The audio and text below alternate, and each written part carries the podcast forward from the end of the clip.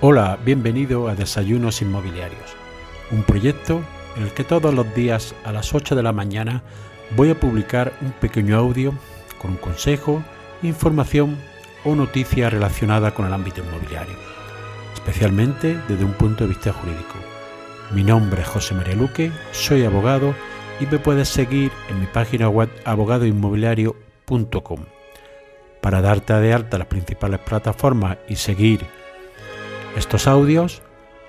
lo puedes hacer en mi página web abogadoinmobiliario.com barra podcast. Ninguna ayuda para los propietarios. El otro día, un cliente mío que tiene una inmobiliaria me preguntaba qué me parece la ley, la nueva ley de vivienda y algunas otras medidas que se están tomando por parte del gobierno. Le dije que me parece una ley difícil de que vaya a cumplir su objetivo y que es una ley que está hecha desde la ideología, no desde realmente ayudar a, resolver el problema de la vivienda. En primer lugar, es un problema muy serio que hay en España y resulta sorprendente que los partidos políticos, sobre todo los dos grandes partidos políticos, no se, no se pongan de acuerdo para conseguir una ley estable que realmente ayude a solucionar el problema de la vivienda, sino que se hace una ley desde la ideología y que solo atiende a una de las partes del problema, haciendo que todos los propietarios parezca que son grandes tenedores y criminalizando la actitud de algunos propietarios, extendiéndola a todos los propietarios como si fueran seres sin que no tienen sentido, perdón, que no tienen sentimientos y que lo único que se quieren es aprovechar del inquilino. Pues bien, vemos como todas las medidas que se están realizando en los últimos años, ya desde la modificación de la anterior ley de arrendamientos urbanos, van en perjuicio del propietario. Y también van a ir en perjuicio de la actividad inmobiliaria. Dentro de estas medidas que quiere establecer la nueva de la vivienda, todas o casi todas van dirigidas al, hacia el propietario, pero para causarle un perjuicio y en beneficio del inquilino. Es decir, se limita la subida de la renta, control de precios, parece que todos los propietarios son grandes tenedores, que pagarán los gastos de la inmobiliaria cuando a su servicio, que al menos debería de abonarse quizás el 50%, porque es tanto solicitado por el arrendador como por el arrendatario. en muchos casos, ¿qué va a suceder? Que esta repercusión de pagar los gastos, el, el propietario la va a repercutir en el precio. Hay medidas para contra los desahucios, pero no para favorecerlos y para que se hagan de forma efectiva, sino todo lo contrario, para que se hagan más lentos, más requisitos, más burocracia, notificaciones a la administración, vulnerabilidad, etcétera, etcétera. Por lo cual, echar a una persona de un piso por falta de pago, por ejemplo, aunque tenga ingresos o por, o por término del contrato, va a ser una ardua tarea que va a costar mucho explicar al cliente. Pero es que incluso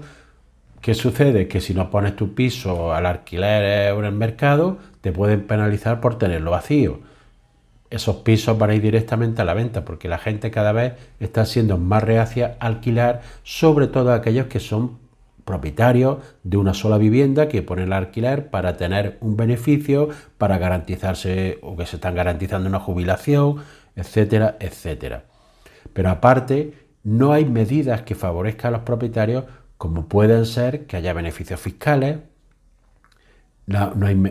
tanto para el alquiler de vivienda habitual como aquellos alquileres que favorecen eh, que haya eh, actividades económicas, como pueden ser los alquileres estudiantes, los alquileres que son viviendas habitual de carácter permanente en aquellas personas que se desplazan por trabajo, etcétera, etcétera. No hay una serie de medidas que se puedan eh, lleven a cabo para tener unos juicios, unos desahucios rápidos y efectivos. Es decir, si ya la Administración de Justicia funciona mal y máxima con esta serie de huelgas que va a retrasar mucho mal cualquier procedimiento, no hay ninguna medida, sino solo todo lo contrario, medidas para retrasar. No hay medidas contra la ocupación, que en algunos sitios es un problema realmente grande. No hay medidas, por ejemplo, que se pueden establecer en vez de ayuda directa, tanta ayuda directa al alquiler, que lo único que van a suponer es aumentar el gasto del Estado, que luego esto va a suponer que dentro de unos años estamos pagando una cantidad inmensa por los intereses de la deuda pública y esta deuda pública cada vez va a más,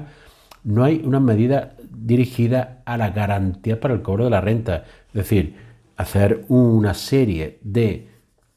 eh, requisitos para que un propietario pueda escribir la vivienda en un registro, el que se garantiza que a un determinado precio normal de mercado pueda esté garantizado el cobro de su vivienda en caso de impago por el, por el arrendatario. Tampoco hay medidas a favorecer a la construcción de viviendas que puedan ser destinadas al alquiler o viviendas de protección oficial para aquellas rentas más bajas. Se podría liberalizar suelo, ceder suelo por las administraciones públicas, por todas las administraciones públicas, para la construcción de viviendas VPO, pero no hay ninguna de esas medidas, lo único que hay es una excesiva burocracia que hace que se tarden las licencias años, que se tarde cualquier promoción 3, 4 años desde que se eh, proyecta hasta que se realiza, es decir, una serie de medidas que solo dificultan eh, la construcción de cualquier clase de vivienda, tanto vivienda libre como vivienda de protección oficial. Y lo que más llama la atención es que los gobiernos, tanto de ambos signos, solo establecen esta serie de medidas en relación a la vivienda cuando va a haber elecciones. Es decir, el gobierno lleva cinco años casi gobernando y no había establecido casi ninguna medida realmente efectiva y ha, habido tiempo para poder negociar y ver cómo evoluciona el problema de vivienda y ahora que se aproximan elecciones, con un claro tinte electoralista, lanza una serie de medidas que realmente lo único que van a hacer es perjudicar el mercado de la vivienda y no, van a favorecer que haya más vivienda en alquiler y que haya una reducción de precios, una mayor facilidad para alquilar, sino todo lo contrario. Lo que van a causar es un perjuicio al mercado del alquiler, un encarecimiento de precios y que cada vez los inquilinos, los, perdón, los propietarios sean más exigentes a la hora de buscar un inquilino que le pueda abonar la renta. Otra de las últimas medidas que han enunciado es el cubrir con una habla una parte del precio de la vivienda, del 20 al 25% para menores o para familias. Estas medidas solo son efectivas en, aquella donde, en aquellos sitios donde no hay una gran demanda de vivienda. Porque, ¿qué sucede? Que en los sitios donde hay una gran demanda de vivienda, al tener esta cobertura, lo que hace es que se incrementen los precios. Y así ha sucedido, por ejemplo, acá en Bretaña, donde llevan ya años con esta medida que ha hecho que en las grandes ciudades los precios se hayan incrementado. Si es efectiva, pues en pequeñas poblaciones, ciudades más pequeñas, donde no hay esta demanda de vivienda, no está tan, tan tensionada y hay más un equilibrio entre oferta y demanda. Por eso esperemos que el gobierno reaccione, haya algunas modificaciones porque con estas medidas lo que hace es que va a perjudicar cada vez la actividad inmobiliaria y va a dificultar cada vez más el mercado de alquiler, va a dificultar la construcción de nuevas viviendas para ponerla en alquiler, que era una actividad que cada vez estaba teniendo más auge y está dificultando a su vez la construcción de viviendas debido a la falta de agilidad para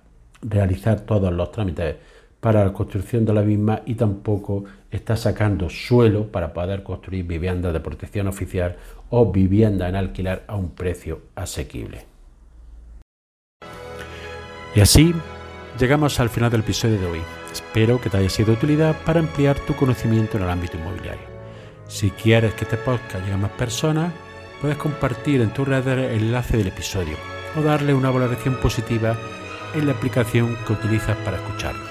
Recuerda que me puedes seguir en abogadoinmobiliario.com. Gracias por escuchar, nos vemos en el siguiente episodio y que tengas un excelente día.